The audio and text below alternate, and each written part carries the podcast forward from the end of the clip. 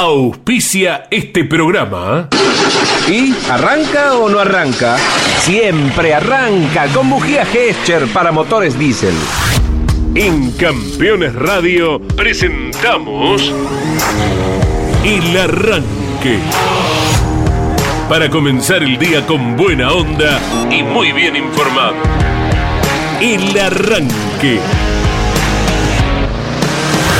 Entrevistas con los protagonistas, historias, toda la pasión del automovilismo y el humor inconfundible de Luis Landricina. El Arranque. Con la conducción de Andrés Galazo y la participación de Leonardo Moreno e Iván Miori. El Arranque. Por Campeones Radio. Todo el automovilismo en un solo lugar.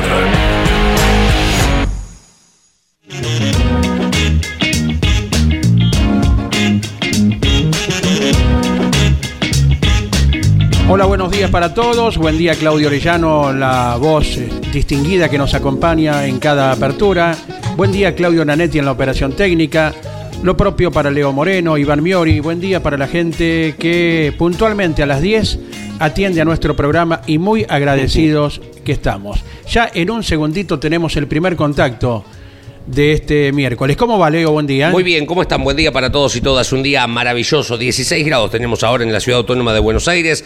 Vamos hasta los 23 aproximadamente. No tanto como ayer, que en algunos lugares la temperatura llegó a 26, 27 grados. Pero después vino un vientito fresco. Sí, sí, lindo. Para, viste que saliste sin campera, te, hiciste el canchero, eh, la canchera ayer, y bueno, y después volviste a casa corriendo rápido. Hoy es el día del productor de seguros. Una figura para mí, importantísima. Siempre tenés que tener uno de confianza y si tenés alguna relación, no te digo filial o de amistad, pero de confianza, de que eh, podés charlar de cosas, es bueno tener un, un productor de seguros que te solucione las cosas. Porque es en el peor momento, estoy siendo muy banal, ¿no? Digo, con los problemas que hay en la vida, ¿no? Pero cuando vos lo tenés que llamar es porque algo te pasó complicado y estás eh, con eh, la presión media arriba, en la cresta de la ola de ese momento de tensión y tenés que tener un tipo o una mujer, depende, el productor de seguro, la productora,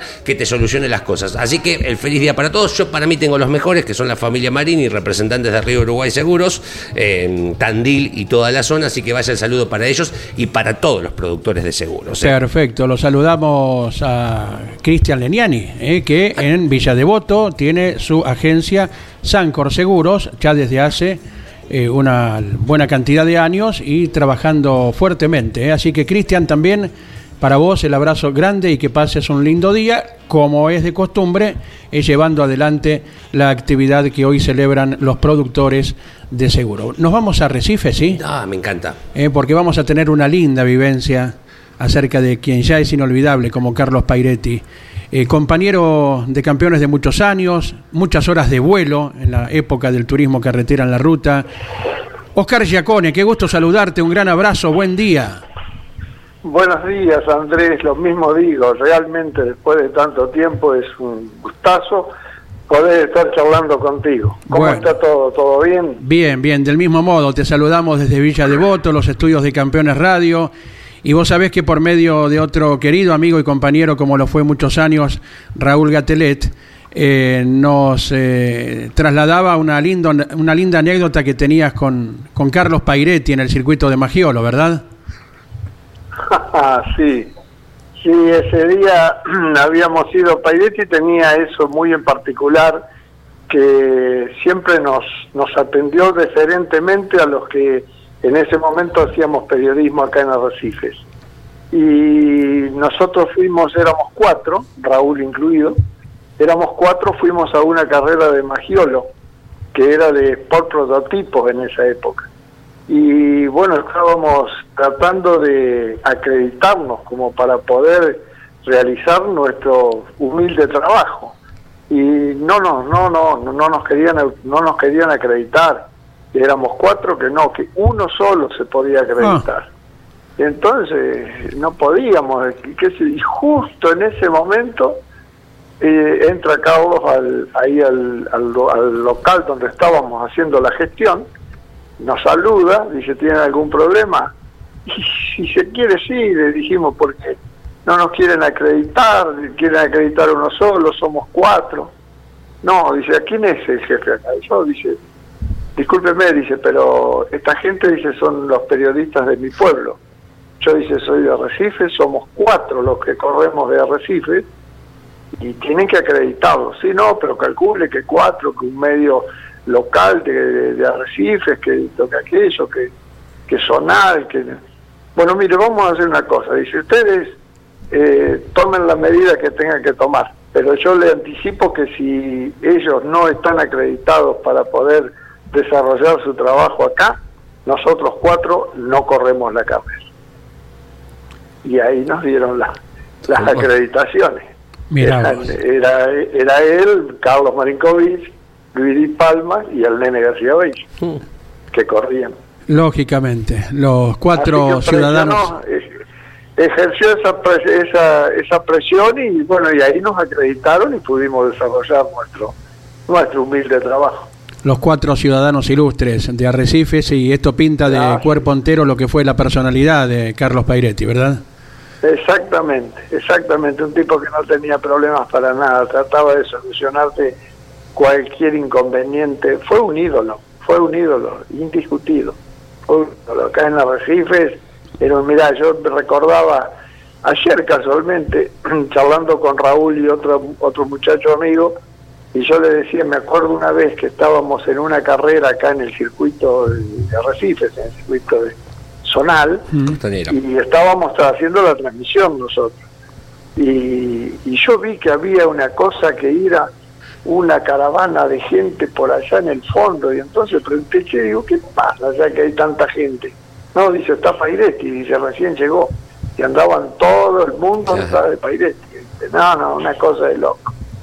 No, no, era, realmente lo, lo vamos a, lo sentimos y lo vamos a sentir siempre, lo vamos a extrañar muchísimo porque ya te digo, fue siempre un tipo muy, muy macanudo. Correcto, eh, trayectoria, eh, carisma, virtudes a, nivel humano, eh, como se han comprobado muchísimas. Sí. no, después cuando nosotros íbamos íbamos a las carreras en aquella época que eh, veíamos veinte y pico de carreras porque había una, una carrera en cada pueblo todos los fines de semana. Así que todos los que nos quedaban acá de Arrecifes a más o menos 200 kilómetros a la redonda, a esas íbamos a todas y bueno, verlo, verlos pasar a los cuatro de acá, aunque después no llegaran, ya pudiendo pasar por donde nosotros estábamos, era suficiente. Lógicamente. Nos veníamos, regordos. Hmm. Lógicamente. Estamos hablando con nuestro colega Oscar Giacone. Te saluda Leo Moreno. Oscar, buen día. Em, buen día, un gusto. Eh, escuchaba atentamente la, anécdota que contabas de las acreditaciones. Em, y parece, digo, pero ¿qué, qué, es lo, lo raro de eso? Y la verdad que es raro porque eh, mm, hay algunos pilotos, obviamente no, voy a marcar nombres, pero a lo largo de la historia, que no me quiero hacer el pobrecito del interior, pero que hacen esas diferencias con los medios nacionales y del interior uno lo, ha vivido, esas cuestiones. No te encaran una entrevista igual, a veces son eh, con respuestas monosílabas eh, o directamente se esconden, no te dan bolilla, algunos, ¿no? Y yo digo, esto que vos marcas en la grandeza de Carlos Pairetti, porque Carlos podría haber sido así, digo, un tipo más parco, más de seleccionar, si se quiere, con quien charlaba, y, y, eso es también lo que lo hace grande, además de lo que hizo arriba del auto de carrera propiamente. Exactamente, Ese, eso, eso es fundamental, es muy importante todo todo lo, que él hizo aparte de aparte del automovilismo. Claro. Además eh, vos fíjate que intervino en cine, estuvo en todas, estuvo en política, después se cansó de la... Antes de ser corredor estuvo en la política y, y se cansó por lo que le pasaba con, con las diferencias que tenía y abandonó, dijo, nunca más en política, nunca más intervino en política. Eh, pero era era era así, era era una, una... Sí, a mí me ha pasado, estando en campeones, ir a hacer una nota, y decirme no, dice, esperame un segundo, y, y después se dar vuelta y ver que tenía la, que tenía la, indumentaria de... Ah, dice, para campeones, dale. vamos. Así que si no era de campeones, no me, no me daba bolillas. Es cierto. Y era así. Es, real. Sí. Sí, sí. Sí, sí. Y era un campeón, ¿eh? No te vas a creer que era ningún... Era un campeón, pero bueno, el hombre no me conocía. ¿Qué va a hacer? Es así, así es ¿Y cómo está el pueblo? Digo, em, recuerdo, más allá de que las formas fueron distintas, porque acá ya, bueno, es ley de vida, no, la verdad que ha vivido, gracias a Dios, una vida eh, longeva, eh, ha podido disfrutar de sus nietos. Eh, recuerdo, particularmente a mí me llevaron de chico a, lo que fue, en otros términos, ¿no? porque lo de Moura fue una cuestión trágica y se va muy joven, pero fui a Carlos Casares a, a la despedida y la verdad que eh, cuando llegamos a la madrugada y tomamos un cafecito ahí enfrente de la plaza, la tristeza que había en la gente era terrible, por las formas tal vez, pero acá ¿cómo, cómo está la gente? ¿Cómo, cómo notás el, el arrecife cuando lo, lo caminás, hoy que el, el luto está a flor de piel todavía? Y sí, ese comentario, viste, donde donde vos eh, te encontrás con alguien, están hablando de ello, o, en los bares, o en todas partes. Y bueno, quedó demostrado también eh, días pasados, antes de ayer, en el velatorio, eh, que hubo un incesante desfile de gente, que se renovaba continuamente. Y es así, también es distinto el caso, por ejemplo, como vos señalabas recién, el caso de Moura, que fue lo que pasó con el caso de Luis Di Claro, Una casa totalmente sorpresiva, inesperada, que nadie lo podía creer. Y bueno, en cambio lo esto de Carlitos es distinto porque él ya venía con unos tropiezos eh, que se le venían sucediendo y bueno, y cada vez se le hacía más difícil. Entonces no era que uno lo esperara, pero que pero era, evidente que, se estaba deteriorando su, su figura, se estaba deteriorando su, su organismo y bueno, así fue que este último cimbronazo, bueno, se lo llevó, no, hubo nada que hacer. Correcto, Oscar. Eh, muy buenas vivencias que estamos compartiendo contigo y seguro estaba, ahora me recuerdo, estaba preparando su cumpleaños. Claro, en octubre. él cumplía los años el 17 de octubre. Y lógicamente este sus amigos lo van a celebrar a la distancia, 22, seguro. 22 y 23 de octubre se hace la fiesta del automovilismo. Y entonces él iba a, hacer, iba a festejar su cumpleaños ese día, el 22, mm. ahí en, el, en, la, en la fiesta del automovilismo, llevando los autos que él tuvo, que tiene, que están acá en Arrecifes y bueno, y ahí va a ser la celebración de, su cumpleaños. Pero bueno, estas fechas que vienen ahora son las, son las peores. No digo todos los que han sufrido alguna pérdida, todos hemos sufrido alguna pérdida, no, no podés tener tanta suerte. Estas fechas son el primer cumpleaños el peor, la primera fiesta del automovilismo es el peor, después va a venir la Navidad, el Año Nuevo. Sí, sí, sí, sí, sí, son los peores. Es lo que ocurre. Para nosotros, inimaginar, o sea, o sea, estoy siendo, haciéndome parte de un dolor que no me corresponde, ¿no? Digo, para la familia. Digo, porque nosotros, bueno, el, dolor, pero la ausencia física diaria eh, la, tiene la familia, ¿no? Sí, sí, sí, sí, por supuesto, por supuesto. Oscar, déjanos alguna vivencia de tantas horas de vuelo eh, con la aeronave de campeones en los diferentes eh, semipermanentes de la Argentina. Y hay unas cuantas, sí, ¿no? fueron, unas, fueron unas cuantas horas, pero sí, lo que, lo que siempre me aflora en la memoria son los duelos de Castellano y Moura.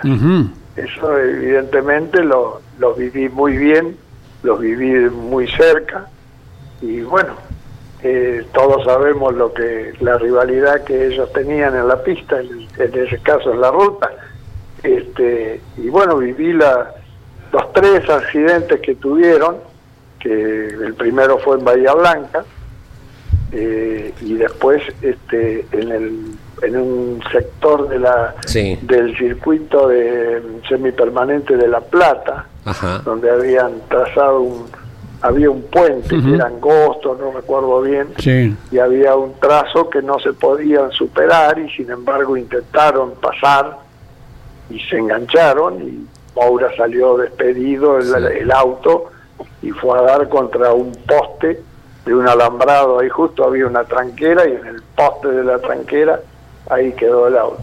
¿Cómo describir Eh, todo eso desde la aeronave? eh? Ah, Sí, bueno, fue fue muy difícil, eh, no fue, es decir, fue el tema del el accidente de, de Bahía Blanca. Cuando pasan por el control, eh, Caste- eh, Mouras va intentando superarlo a, a Castellano.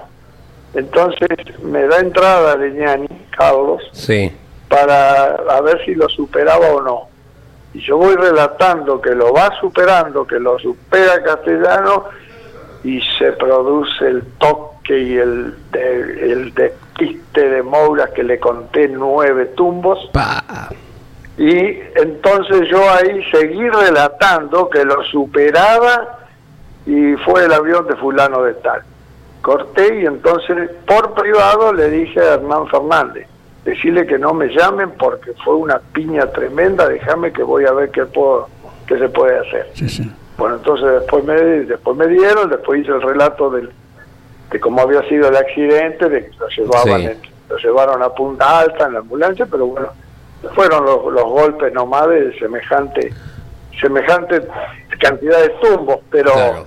ese fue, ese fue muy feo, sí, fue Eh. muy, muy feo porque verlo ahí tan cerca, viste, te impresiona mucho y además no podía decir que se había, que había volcado, Claro. hasta que no, hasta que no tuviera una una una, eh, una certeza de lo que no de lo que hubiera pasado sino de lo que ocurría después del El accidente. resultado, claro, como exacto. para no informar y alertar y alarmar al oyente no Claro, exacto. Le pregunto a usted, tengo dos preguntas para vos, em, y esta es compartida, tanto para, para vos, Oscar, como para Andy. ¿Ustedes pensaron en algún momento estos se van a matar? Si siguen así, yo no ¿no? ¿Vos? yo no porque eh, porque le tenía mucha confianza a los dos pilotos. Eh, es decir eran eran eximios volantes. Y tenían esa rivalidad. Después tuvo la otra en Olavarría Sí, que iban llegando a lo al donde era este a donde eran lo- los boxes. Sí, y también hicieron todo una recta íntegra a la par los dos. Mm, la, la última recta que después desembocaba en la rotonda doblaban hacia la izquierda e iban al, al control digamos pasaban Sí. por el control y la carrera venía terminando y venía Castellano por la derecha y Mouras por la izquierda y tenían que hacer una chicana a la derecha y ahí entonces Castellano supongo yo Sí. por supuesto eh, estira el frenaje como para no dejarle lugar a que entre Moura adelante de él. Entonces Moura se pasa de largo, hace, lo hace hacer un trompo al auto y vuelve a retomar. Y Castellano ingresa a la chicana, pero pasa por arriba de dos cubiertas.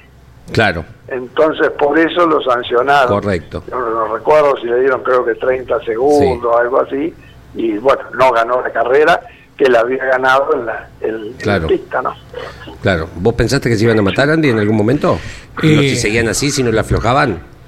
Tal vez no llegara tremendo desenlace, Sí. pero que vivieron momentos difíciles sin duda.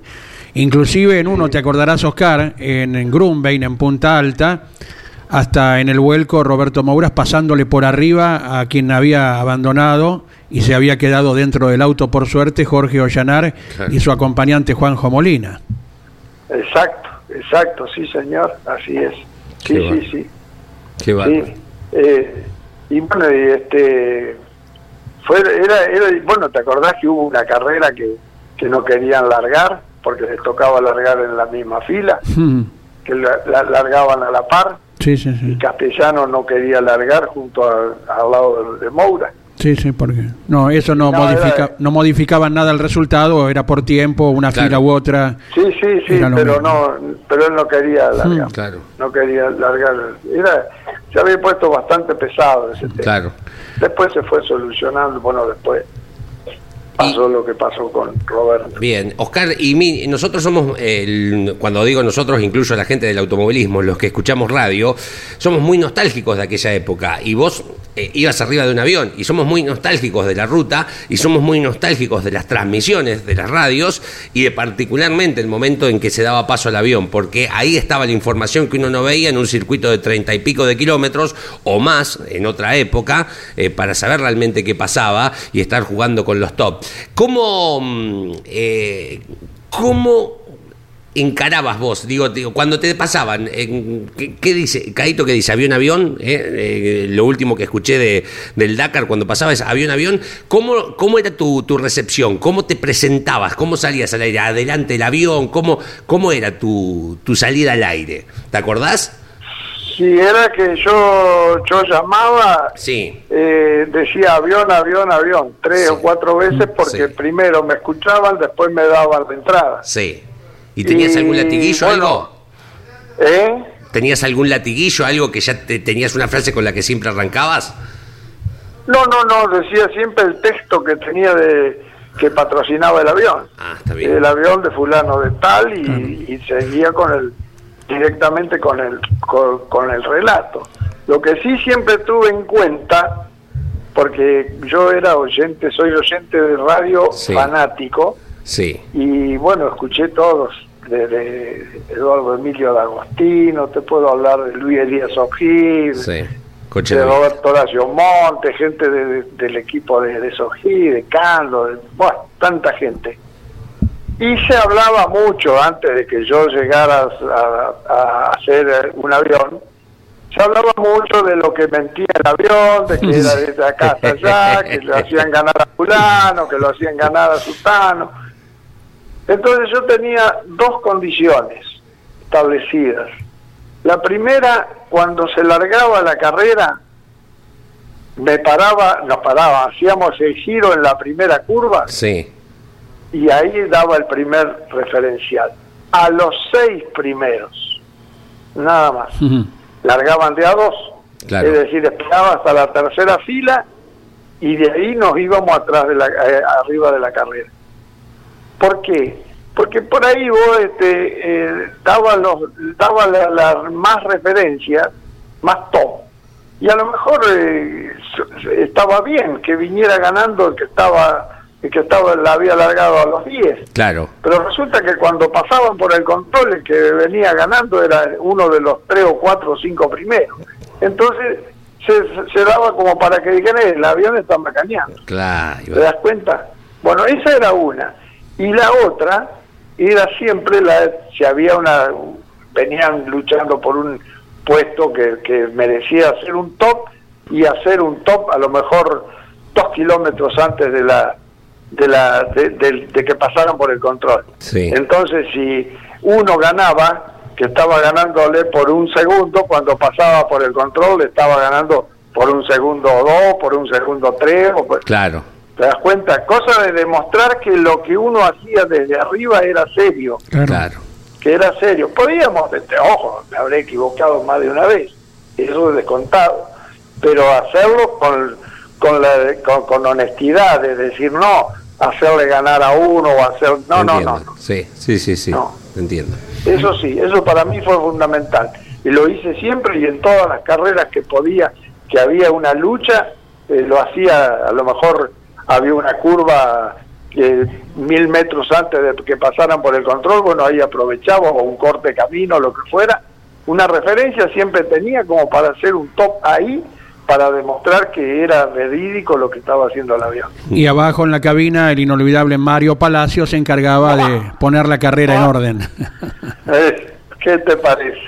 ¿Qué te parece con Mario? Si habremos compartido y le habrá venido hasta acá, hasta Recife. Se habrá venido hasta Recife. mira, tengo una anécdota de Mario. Eh, en una carrera de 25 de mayo, llovió, se suspendió la carrera. Entonces le digo, Mario, ¿quiere venirse hasta Recife? Y ahí embarca, porque tenía todos los horarios de las distintas empresas de ómnibus y todo, porque él viajaba eh, en ómnibus desde Río Cuarto a donde fue la carrera, que yo me acuerdo que Carlos alguna vez le di una carrera muy lejos, muy tras mano le quedaba, que fuera en avión, no, no quiso, él siempre en colectivo. Y ese día, el 25 de mayo, se largó a llover, bueno, se suspendió la carrera y Mario se vino conmigo. Y llegamos acá, no me acuerdo, antes del mediodía. Entonces, este, almorzó en casa, que almorzábamos toda la familia, éramos unos cuantos. Y almorzó con nosotros y después lo llevé a, a tomar el, el, ómnibus que pasaba por la... Cuando llegamos allá, le digo, este, me quedo con usted, digo, acompañado hasta que, no, no, dice, andate entre tu familia, quédate tranquilo, qué sé yo, bueno, me fui. Cuando vamos a la siguiente carrera, me dice que era de pocas pulgas, dice que vendía los boletos. Ah, no sé. ¿Por qué? ¿Qué le pasó? Y no, porque viste que Mario estaba hasta por los codos, pobre Mario. Y, y entonces le dijo, buenas tardes, o qué, qué sé yo, dice, eh, llovió mucho acá en la ciudad. No, no, dice acá no llovió nada. Ah, porque yo vengo del 25 de mayo, dice, y allá abrí la carrera y dice, dígame una cosa, dice, ¿usted vino para que yo le venda un boleto o vino a chocar? Qué simpático, no, no, ¿eh? Para que, vine para que me, me venda un boleto. Qué simpático el, el vecino Sí, de la boletería. Sí, sí, sí, sí, oh, una barbaridad. Oscar, en, en el cierre y para terminar con una sonrisa, ¿te acordás la anécdota de la dama Juana en un viaje de regreso de San Juan, si no me equivoco? ¿Cómo no me voy a acordar? Este, sí, en esa época viajábamos en las Brex de Renault ¿Mm? Sí. y habíamos veníamos de, de San Juan, que hicimos un viaje récord, porque yo no recuerdo, pero salimos a las dos y media de la tarde o las tres de, de San Juan y antes de la medianoche estábamos en la Recife. Sí. Y habíamos cargado todas las valijas, los bolsos y había varias damas Juanas. Y Sí. Yo traía dos, una para mí y otra para mi hermano. Y cuando abrí el- la tapa del baúl para bajar, se me cayó una dama Juana. Y mi hermano se reía porque mi hermano vivía arriba en mi casa y se reía porque escuchó, ¿viste? Y Mm. escuchó, por supuesto, el, re- el rezongo mío. ¿Te imaginas romperse una dama Juana? ¿Lo qué? Lo no, peor. hijo, nunca, nunca, nunca. Cuidada con tanto cariño en el viaje, justo en la puerta de casa, con, con Pero ese Nobel claro. producto adentro, ¿verdad? Claro, sí, lo peor era eso, vos sabés que es picardía. Oscar, te agradecemos el contacto, un abrazo enorme No. y a, a disposición para cuando quieras. Bueno, muchas gracias Andrés, un saludo para ustedes, gracias por este contacto y, y bueno, lo sigo escuchando. Hasta Un- siempre, un una- abrazo grande. Un abrazo enorme, gracias Oscar Giacone, gracias. Qué grande. Qué- claro, venían de San Juan. Ahí relacioné, lindo, además lo que traían. No traían cualquier cosa. Ah, productos sanjuanino. regionales de, de cada rincón del país, siempre Qué son bien apreciados, Qué ¿no? Y así nomás que 5 litros se te vayan eh, por, por un... Ahí a tus pies. Golpe, eh. nomás. Qué bárbaro. Bueno, señores, 29 minutos de las 10 de la mañana. Es miércoles. En un ratito tenemos que ir a clases. Hoy es el día del director y de mm, el rector. Eh, que es más o menos lo mismo, ¿no? Digo, son sinónimos, eh, me parece. eh, di- bueno, director y el día del rector, en cuanto a lo que a educación se Ajá. refiere. Así que en un ratito entramos a clase, señores, pero ahora llegan las pastillas del abuelo. ¿Qué es Dios? lleno de risas la tierra,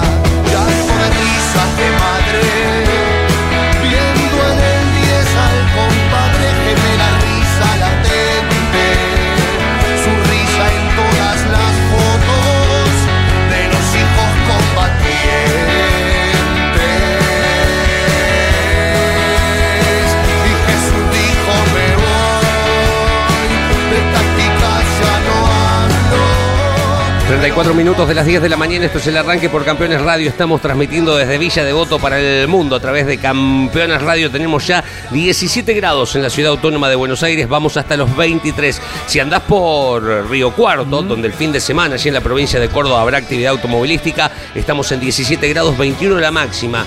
Lleven protector solar, 27 la máxima para el sábado y para el domingo, con 13 de mínima. Los que se van a quedar aquí en Buenos Aires, en el Coliseo de Lugano, 23, 24, lindo fin de semana con 12 grados de mínima también, un lindo fin de semana. Si andan, tienen la suerte en estos momentos de andar Ah, por bueno. Humahuaca, un lugar bellísimo allí en la provincia de Jujuy. Estamos en 9 grados, vamos hasta los 18. La mínima de hoy fue de menos 3 grados. ¿eh? Obviamente en las primeras horas de. No, mentira, a tipo alrededor de las 5 o 6 de la mañana aproximadamente. Correcto, correcto. Puntualmente con lo que ha ocurrido un 28 de septiembre. ¿Cómo va Jorge Archiria? Buen día. ¿Qué tal? Buen día, muchachos. Un saludo para todos. Hola Jorge. Bueno, muy importante eh, fuera del automovilismo el día de hoy, porque los hinchas de River Ah, sí. seguramente recordarán el nacimiento de Ángel Labruna, ¿no? Claro. Uno de los integrantes de la máquina, año 18. Correcto. ¿eh? Y en función de eso es el, el día de los hinchas de River, así que vaya el saludo para todos los hinchas de River Plate. ¿eh? Bárbaro. Y también, bueno, eh, el que es creyente, fallecía Juan Pablo I, reinaba 33 días, un día y después, obviamente, el recuerdo de Juan Pablo II, ¿no? Correcto, exactamente. Exactamente. Bueno, eh, muy importante hoy, eh, Gran Premio Internacional del Norte. Ah, me gusta eso. Sí, no, te digo los kilómetros de A estos ver. muchachos que no tenían gimnasio ni nada, ¿eh? Sí. Hmm. 9.445 kilómetros. Sí. Lo ganaba Juan Manuel Fangio. Fíjate, Buenos Aires, Tucumán, Sí. lo gana Fangio. Tucumán, La Quiaca, eh, Oscar Galvez. Eh, Villazón, Potosí, y nos vamos yendo, ¿eh? Mm. Eh, Oscar Alfredo Galvez, que después eh, se accidentaría, ¿no? Claro. Eh, Potosí, La Paz, Juan Manuel Fangio. La Paz, Arequipa, Oscar Galvez. Arequipa, Nazca, Oscar Alfredo Galvez. Nazca, Lima, Daniel Muso. Eh, Lima, Arequipa, Juan Manuel Fangio. Rosendo Hernández ganaba Arequipa, La Paz. La Paz, Potosí, Juan Manuel Fangio. Domingo Marimón, eh, el de la. Buenos Aires, Caracas, ganaba Potosí, Villazón. La Quiaca Tucumán, Domingo Marimón repetía, y Víctor García Tucumán Luján. Eh, impresionante, año 40, hace bastante tiempo, hacía tres años que había nacido el turismo de carretera Claro. y la victoria de Juan Manuel Fangio, eh, el subcampeonato de Daniel Muso y tercero Rosendo Hernández. Después se correría en 1940 las mil millas argentinas que ganaría Esteban Fernandino Padre, Claro. ¿eh? cubriendo 1689 kilómetros. ¿Te puedo agregar algo? Digo, Sí, recién sí. marcabas que Oscar Albe- había sufrido un accidente, se desbarranca. Exactamente, se, se exactamente. se queda sin luces, entonces se desbarranca. Ah. Em, cuando dan la noticia en Radio Belgrano, mm, eh, que fue la que dio a conocer eh, cerca del mediodía la noticia, dicen que Jaime Yankelevich le sugirió a Pedro Fiore que escribiera una nota cuyo remate decía, esta mañana ha caído como un aguilucho Oscar Alfredo Galvez en un precipicio de la hermana tierra peruana. Y desde ese momento, hasta la eternidad, Oscar Alfredo Galvez se lo conoció como el aguilucho. Qué buen, qué, qué bueno lo que acotas. Sí, sí, es verdad. Impresionante, ¿no? Sí, sí, el aguilucho eh, y le quedó para toda la vida, ¿no? Correcto, sí señor. Bueno, también muy importante, fallecía Rudolf Caracciolo. Muchos dirán, ¿quién es este hombre? Era alemán, ¿eh? por el apellido Caracciolo, netamente italiano, obviamente. Pero bueno, nos llegaban pocas informaciones del campeonato europeo de los años 30.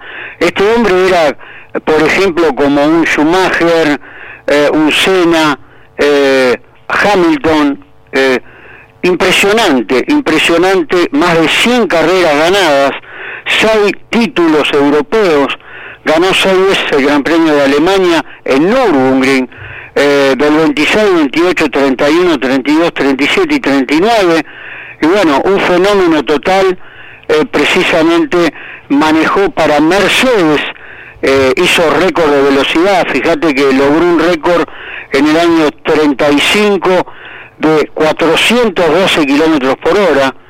Ross Meyer, otro piloto eh, que también marcó un récord, pero lamentablemente tendría un accidente mortal en un intento, también pasando los 400 kilómetros por hora. Alemania técnicamente impresionante, ¿no es cierto? Este hombre manejó para Mercedes y para Alfa Romeo, así que lo, lo recordamos, ¿eh? lo homenajeamos Muy bien. ¿eh? a, a Rudolf Caracciola, nada menos, ¿eh? ese nombre italiano que suena tanto, ¿no? Jorgito, ¿qué más tenemos en el tintero? Bueno, eh, la victoria de Alan Jones, año 80, la consagración de John en ese año 1980, ganando el Gran Premio de Canadá con el Williams, pero no nos podemos olvidar ese año eh, la emocionante victoria de Carlos Reutemann un 18 de mayo en Mónaco. Eh, la primera victoria con Williams de Carlos Alberto Reutemann de ese año 1980, muchachos. Correctísimo. Nos reencontramos mañana, ¿te parece? Si Dios quiere. Mañana nos reencontramos. Abrazo para todos. Hasta mañana. Jorgito Archiri haciéndonos volar en el tiempo como todos los santos días. Señores, eh, hoy a la tarde, 2 de la tarde después de Tarafa, eh, hago motor informativo zonal. Sí, señor. Te voy a contar lo del TC bonaerense que, que corrió el fin de semana en Gualeguaychú. La final de invitados, te, te spoileo algo, de la clase A la ganó Nicolás Impiombato. La final de invitados de la clase Light la ganó Tomás Urreta Vizcaya. Y Marcos Di Palma fue segundo, en te- tercero en realidad, en la final de invitados de la clase D con el auto de, eh, de Lautaro Llanar, el nieto de El Vasco. Sí. El viernes se había pegado un palito, Marcos, le arrancó la rueda a todo el auto, laburaron un montón eh, y recuperaron la unidad para que Marco fuera el del. fue la estrella del fin de semana. Imagínense la carpa de Ollanar con el Vasco Llanar y con Marcos Di Palma. Dicen que era un desfile de gente para sacarse foto con los dos. Foto, autógrafo Sí, y todo tipo de reconocimiento. Y Marcos estuvo muy, muy abierto, por lo que he visto historias, sigo mucho el TC Bonaerense, historias de, de público enloquecidos. Eh, Bueno, fiel a su estilo, ¿no? En, en esta cuestión Marcos siempre ha sido muy abierto con, eh, con, con el público. ¿Les parece que escuchemos a don Luis Landricina? Vamos, eh, señores, con 42 minutos de las 10 de la mañana. Dice que iba un, tío a la vera del camino en un carro de mula, con el niño del tío este sentado al lado, el hijo de él, y en la caja del carro de mula el pienso recién segado a guadaña. En criollo esto vendría a ser que un tipo iba en una jardinera en la banquina, con la alfalfa recién cortada y el hijo sentado al lado y la mula delante. Como la carretera era, dice, de acceso a, Francia, era una carretera muy transitada porque iba hacia la frontera. Así que había muchos turistas. Y entre ellos, tres turistas extranjeros que no sabían una jota de, de español. Y andaban buscando el camino a Gerona y desorientados.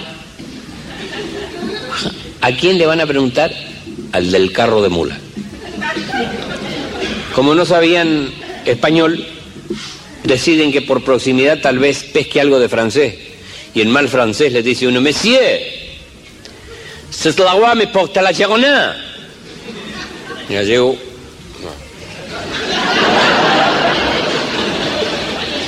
con la rienda en la mano, disculpe usted, yo no lo entiendo. Entonces había otro sentado al lado, porque iban dos adelante y uno atrás.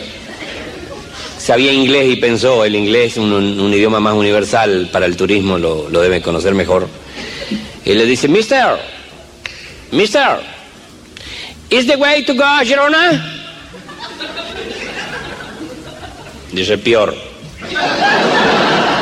Si no le entendió al otro menos a usted, disculpe, pues no le entiendo. Y ya se iban a ir y el tercero dice, espeta, espeta. Se veía italiano el tercero. Y dijo, español, latino. Scusi, signori. Scusi, l'autostrada mi porta alla Gerona. Dice, ala, ala, que no les entiendo o no entienden. Y siguió ahí, impertérrito el tipo, mirando al horizonte y nada para acá. Entonces los tipos aceleraron y se fueron. Y el hijo lo quedó mirando al padre. Y le hace esta reflexión al padre. Dice, padre, ¿alguna vez te has puesto a pensar qué hermoso sería saber idiomas?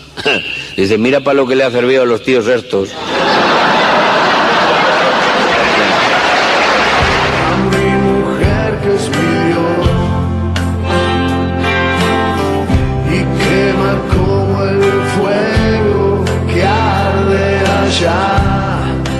45 minutos de las 10 de la mañana, esto es el arranque por Campeones Radio. Vayan, si anoche se quedaron viendo el partido de la selección y los dos golazos de nuestro capitán Lionel Andrés Messi, eh, al canal oficial de Spotify de Campeones Radio. Sí.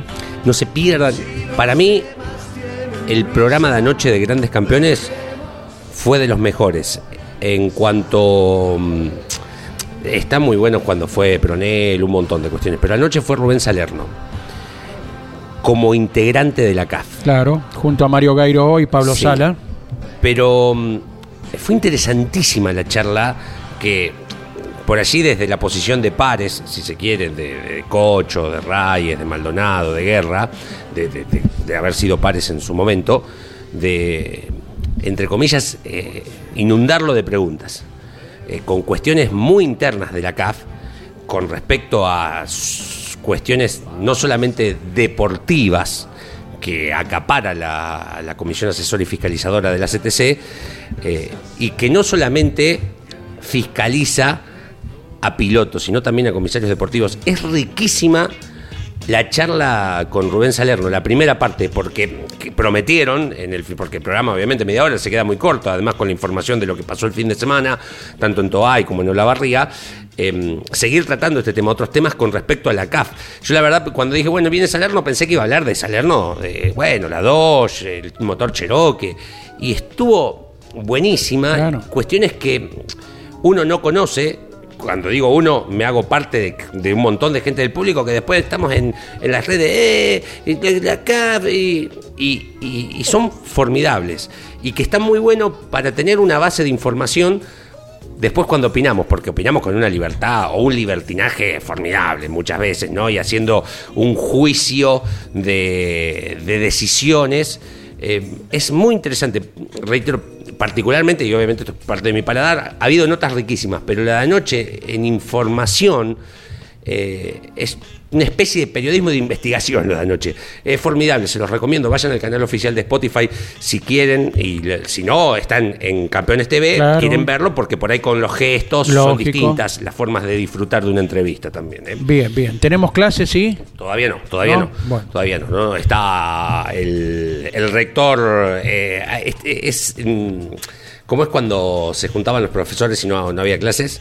Día de Ah. perfeccionamiento docente. Ah, sí, correcto. bueno, exacto. que cada tanto hay Claro, uno lo, exacto, exactamente. ¿eh? lo percibe y escucha que cada tanto hay jornadas, ¿verdad? Claro. Eh, hablando de presentaciones, Sí, presentaciones hoy a las 12 y 30 en el campo de polo, en Avenida del. Libertador. Vamos a ir con el nombre justo, pero una familia de tres campeones del turismo carretera ingresa también al rubro editorial, ¿verdad? a ver. Y el título justo, ya te digo, de la obra, que hoy se presenta a 12 y media, es el siguiente. Aventín, tres campeones de una misma cuna. Hoy se presenta el libro de tres campeones del turismo carretera. El primero con Dodge, que fue Tony. Correcto. Después vino 80-81. Oscar, los dos con Ford.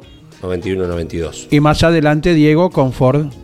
2013. Ah, Ahí está. Así que vuelcan en el libro las vivencias los tres representantes de la ciudad de Morón, los tres Aventín. es un montón, ¿eh? Digo, eh, no, no es común. Eh, No es común en los deportes, en líneas generales. Eh, vos podés decir, bueno, sí, que mi hijo participe, que mi hermano también, o yo, eh, y que, que tengan el resultado que tuvieron no es normal. ¿no? O sea, son tocados con la varita mágica. Evidentemente, además de las condiciones, después se tienen que dar un montón de cuestiones para ser campeón de turismo carretera. Claro. En este caso, y los tres, es un Correcto. montón. Es un montón. Y mañana 19 y 30 en el planetario de la ciudad de Buenos Aires se presentan los autos, los pilotos, los invitados de la carrera de TC2000. Mañana a partir de las 19 y 30, eh, mañana jueves, eh, ya con esta presentación Sí. comienza a acelerarse muy fuerte para la carrera más importante de la categoría el domingo que viviremos con los relatos de Jorge Luis y todo el equipo. ¿Ha sonado el timbre, sí? Sí, señor. Viste que vos no habías estudiado, viste, pensaste que habías sal- te salvabas. Claro, ¿eh? no, no, ahí Señores, vamos entrando a clases nosotros. Mackin Parts. Fabricantes líderes e importadores de equipamiento profesional para talleres mecánicos y gomerías. Más de 43 años de experiencia equipando talleres. Macking Parts, garantía de 3 años y certificación ISO 9001. Conoce nuestra línea de herramientas ingresando en mackingparts.com. No. Entonces, el arranque es lo importante. Eh, a mí me pasaba en dibujo técnico. Una vez no estudié, digo, no viene, no viene, no viene. Y de golpe, porque la profesora tenía un FIA 600, venía de la escuela agrote- de la agrotécnica, que era por donde el semipermanente de Olavarría, eh, por donde se largaba la carrera del semipermanente de Olavarría. Y de allá a lo lejos veíamos venir el FIA 600 y digo, ¡no! Yo ya me estaba yendo, ya, viste, no, ya me estaba yendo de la escuela. y Estabas guardando la regla T, los Todo, lápices, todo. todo, todo. Y tuviste que volver a sacar. Profesor Alberto Juárez, buen día. No, es así, ¿eh? Es Sí, así, buen día. sí. Buen día a todos. Buen día, profe. Eh, vos sabés que yo a veces digo, es demasiado lo que hice. No sé si lo repetiría, lo volvería a hacer, pero todavía en el reclamo familiar está que de los Sí. días que tenías después de que naciera un hijo, Claro. eh, yo me tomaba cuando mucho un día. Y si Claro. tomaba dos, eh, mira, tengo testigos muchísimos, que fueron alumnos míos. Eh, te diría que no falté ninguna clase, ni a las huelgas. Mira vos. ¿Sabes lo que hacía en la huelga? Eh, porque obviamente había que cumplir, porque era así. Firma, eh, no firmaba eh, el libro, pero los alumnos sabían que conmigo tenían clase Ah, está bien, te entiendo. en la huelga. Mm. ¿Te das cuenta? Eh, lo hice siempre. Y cuando el, el otro trabajo, ¿qué otro trabajo? El otro placer mío, que además de la docencia, es el periodismo, en algunos de los viajes que tuve que hacer al exterior, que fueron no muchos, porque si bien tenía la posibilidad de ir, yo anteponía el compromiso que tenía con la enseñanza, pero si faltaba un par de días, eh, Fabián Antelo, Mario, ¿se acuerdan? Eh, yo, eh, mucho, mucho, Darío Dalacqua, eh, el Negrito Fuentes, por nombrarte dos de, que están en el TC en este momento. ¿Se acuerdan que siempre, de- en el retorno, ¿no? Sí. Eh, a lo mejor le había faltado cuatro horas, cuando había hora libre de ellos, yo los invitaba a que leyese la clase. Es decir, traté de que nunca a nadie le faltara eh, el espacio de, de transmisión de conocimientos que eh, tiene por obligación un docente. Eh, bueno, me gustaría que todos fueran así porque siempre consideré que la ignorancia es la peor epidemia de la sociedad. Totalmente. Bueno, Coincido. bueno muchachos, eh, vamos ahora por algo. A ver. Mira, vamos a Sí. posponer un poco la continuidad del tema de transmisión y demás, Bien. que todavía me queda eh, la preservación de, de los semiejes, de cómo, mm, digamos, no mortificarlos mecánicamente, eh, varias cositas de ese tipo. Pero hoy hay una actualidad tremenda, que es el tema del neumático. Ah, sí, perfecto. Por los sinvergüenzas que lo cobran mucho más. Es normal. El problema, muchos de los problemas que vivimos los argentinos son propios de nosotros, ¿no? Es más, te digo, hay un medicamento que dejaron de traer y que un familiar mío lo necesita, luego traer de España, lo pago un valor, que es el mismo de hace, que alguna me lo compré, y acá eh, no se consigue en las farmacias, sí por Mercado Libre, y cuesta cuatro veces más que en España. Es decir, el problema somos nosotros. Eh, con los neumáticos lo mismo. O sea, el neumático históricamente, históricamente, un neumático importado, eh, el de el muñequito de goma inflado, costó para un auto mm, de la rama de gama media 100 dólares. Sí. ¿Está bien? Eh, que serían hoy, a ver, no ando mal cuando digo 30 mil, ¿cuánto? A ver, para 100 dólares. Sí, Le vamos. agrego, ¿eh? A ponerlo, no sé, a, 100, no- a 2.90. Sí, ¿eh? por- por- Sí. Sí, bueno, 20 entre 27 mil y 30 mil pesos. Correcto. Sí. Y dicen que lo están vendiendo a cuánto? A 100. Ajá. Eh, allí. Sí. O sea, el problema es nuestro. Sí. Es eh, conciencia eh, societaria y no eh, sálvese quien pueda. Bueno, reitero algo que ya lo dijimos en el arranque. Sí. Tengan mucho cuidado con la presión de los neumáticos, no solo porque ayuda a que trabaje perfectamente, eh, eh, digamos, el diseño de estructura, de dibujo y demás, mejor agarre, mejor estabilidad, mejor aceleración, mejor frenado y menor desgaste. ¿Estamos de acuerdo? Sí. Un neumático que está mm, con baja presión flexiona mucho, toma temperatura, esa temperatura le reduce la resistencia al desgaste y el neumático se gasta más. Eso ténganlo en presente. Bien. Hay que, hay que calibrar la presión de los neumáticos.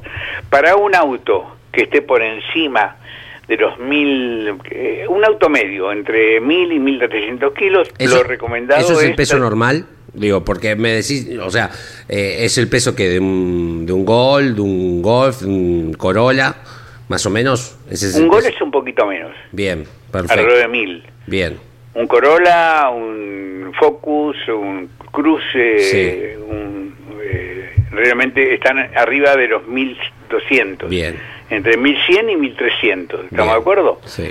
Bueno, pongámosle adelante para ciudad 30 y 28, adelante porque tiene más peso, autos de 30 y tracción, 28, motor delantero, ¿está bien? Eh, es decir, de 30 libras, Sí. que todavía sigue con el viejo, eh, la vieja, digamos, referencia de libras sobre pulgada cuadrada, que son Sí. poquito más eh, de 2 kilos, pero para no confundir a nadie, ya que la mayoría de los calibres Bien. de neumáticos están libres, le digo 30 a 28 atrás, cuando se va a la ruta no menos de 36, yo uso 40 adelante y 38 atrás, pero me tomo el trabajo de realmente eh, volverlo a la presión que estoy recomendando con anteriori- anterioridad. Sí. ¿Por qué? Porque si no es demasiada presión y mortifico por las irregularidades que tenemos en las calles de nuestro país al resorte y al amortiguador. ¿Estamos ¿Y- de acuerdo? ¿Y es lo mismo si voy con cuatro ocupantes o si voy solo en la ruta?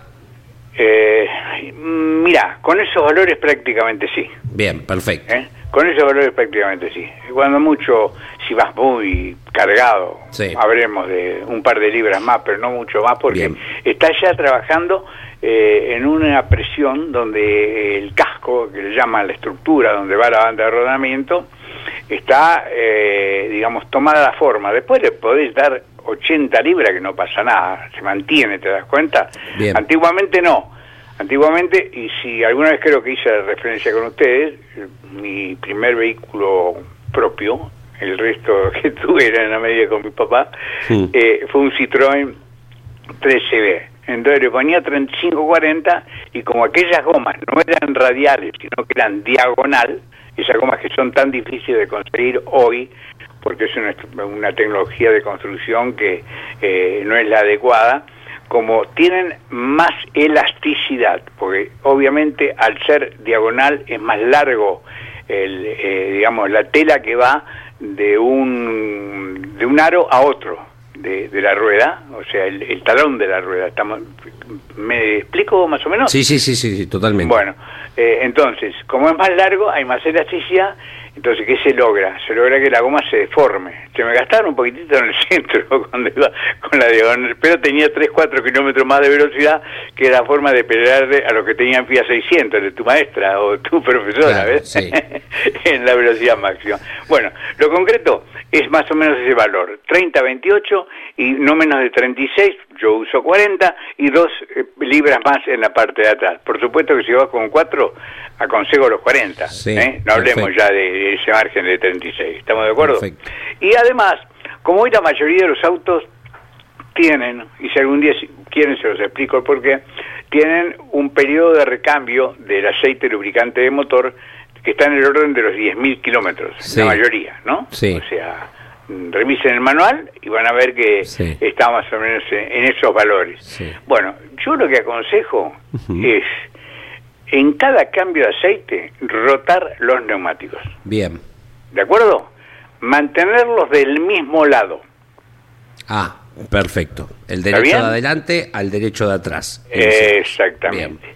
Y vas a lograr la mayor vida útil. En condiciones normales, un neumático está óptimo, usado de esa manera y de una calidad determinada, ¿no? Claro. Eh, está óptimo entre 60 y 80 mil kilómetros. Perfecto. ¿Está bien? Y si fuiste muy respetuoso de todas las condiciones de, de- de preservación del caucho, eh, algunos eh, llegan en muy buenas condiciones hasta los 80.000. Bien. Hay que tratar de mantener no menos de 5 milímetros de profundidad de dibujo, ¿no? Bien. Y lo que alguna vez creo que también lo dije en el arranque, eh, tengan presente que si se rompe una goma adelante, uno con el volante puede defenderse. Correcto. Si se rompe una goma atrás, ¡pum! Eso boleta en el tránsito, no boleta en el sentido de que podés volcar, Sí, digamos, que va a tener por qué, porque vos movés la, la- la dirección de la rueda adelante y atrás no tenés Claro. ninguna alternativa de corregirlo. Por eso el neumático, a diferencia de lo que pensaba la generación de mi padre, y vamos acá también, Y yo, el yo pensaba eso. cuando hay diferencia, el mejor va siempre Sí. atrás. No, no, yo pensaba que iban adelante. Hasta que no te escuché decirlo en alguna transmisión, me acuerdo, y bueno, después ahora en estas clases, para mí iban adelante. Sí, pero, eh, Estaba- a ver, ¿lo entendés que te Sí, sí, que totalmente, tenés está razón. fundamentado, ¿no? Tenés razón y, y- y hago, de- parezco un pastor eh, repartiendo tu palabra a mis amigos. Dijo el profesor que las gomas, primero se los pregunté, iba en viaje a una carrera y digo, ¿ustedes qué gomas, a dónde pondrían las buenas? A- a- adelante, adelante. No, señor, ayer lo escuché al profesor que dijo esto y esto y esto. El canchero, ahí. no, eh, lo bueno es que, a ver, que yo te entregue los fundamentos, porque Sí, sí, si sí, no, totalmente. Mm. eh, eh, eh, realmente no, no tiene no tiene fuerza el contenido. Bueno, eso. Eh, sé que estamos muy cerca de- del término del horario. Sí. No quiero mortificar eh, el programa que sigue. Rezongo mucho cuando en campeones alguien no respeta los horarios. Eh, y lo dejamos para otra vez. Pero mm, una de las ruedas, de las tantas ruedas de auxilio que tengo en el equipo campeones, que me nutren de información permanentemente cuando encuentran algo, aun cuando ya después lo, yo lo tenga, no importa, pero me ayudan a que yo pueda estudiar un poco más y a que, a que pueda eh, aprender algo. ¿eh?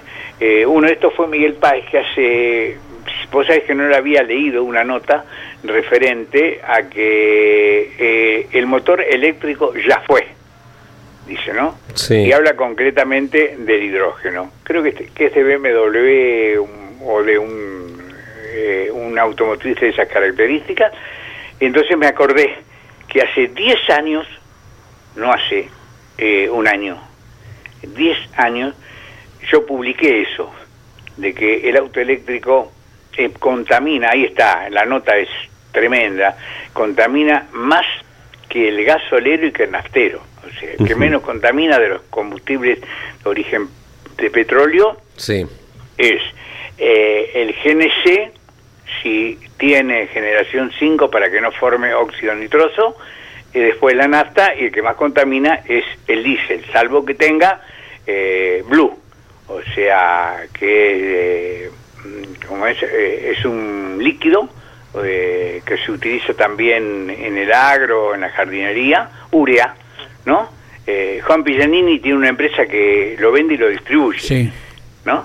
Bueno, eh, ahí recién no contamina, y pero el eléctrico sí, el eléctrico es realmente contaminante y es el hidrógeno el, eh, el combustible del futuro, no tengo ninguna duda. Bien. En medida que los intereses para amortizar Claro.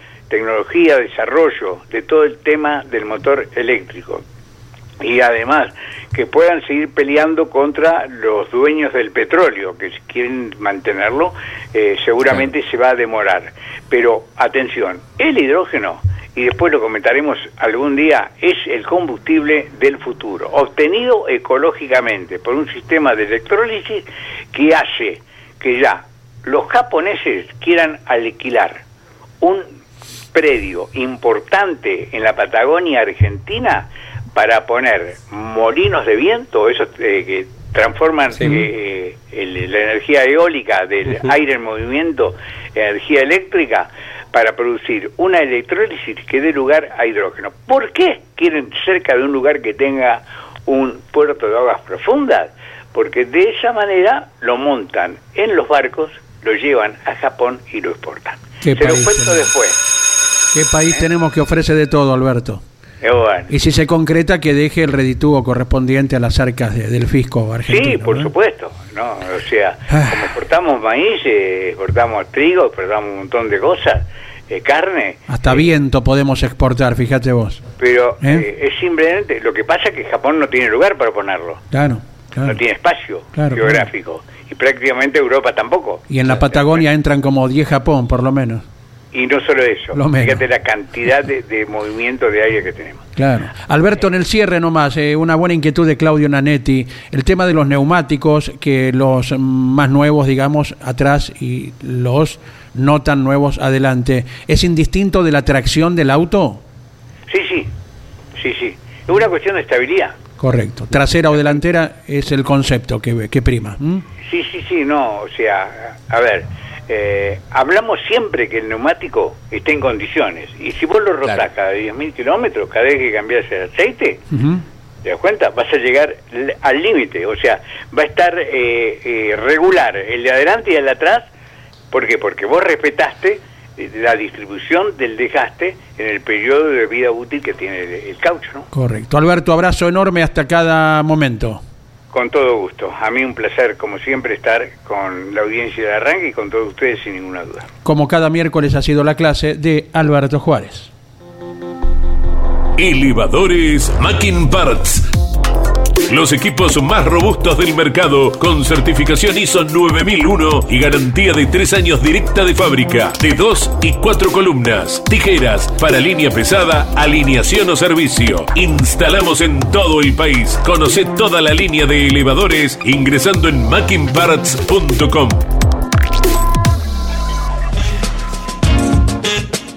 Bueno, a las 12 viene la tira diaria con Carlos Alberto Leñani, eh, la tira en vivo. Después pegadito Osvaldo Tarafa, a las 14 motor informativo zonal con todo lo ocurrido el fin de semana y lo que se viene este primer sábado y domingo del mes de octubre. Y a las 15, Estamos con Turismo Nacional junto a Pablo Zárate, todo lo que ha dejado el lluvioso domingo y las muy buenas carreras del TN en La Pampa. ¿eh? buenísimo. Y nosotros volvemos mañana, ¿le parece? Ya sí, 10 en punto. Gracias, hasta luego. Auspició este programa. ¿Y arranca o no arranca? Siempre arranca con bujía Gescher para motores diésel. Campeones Radio presentó El Arranque. Entrevistas con los protagonistas, historias, toda la pasión del automovilismo y el humor inconfundible de Luis Landricina. El Arranque. Con la conducción de Andrés Galazo y la participación de Leonardo Moreno e Iván Miori. El Arranque por Campeones Radio. Todo el automovilismo en un solo lugar. Campeones Radio. Una radio 100% automovilismo.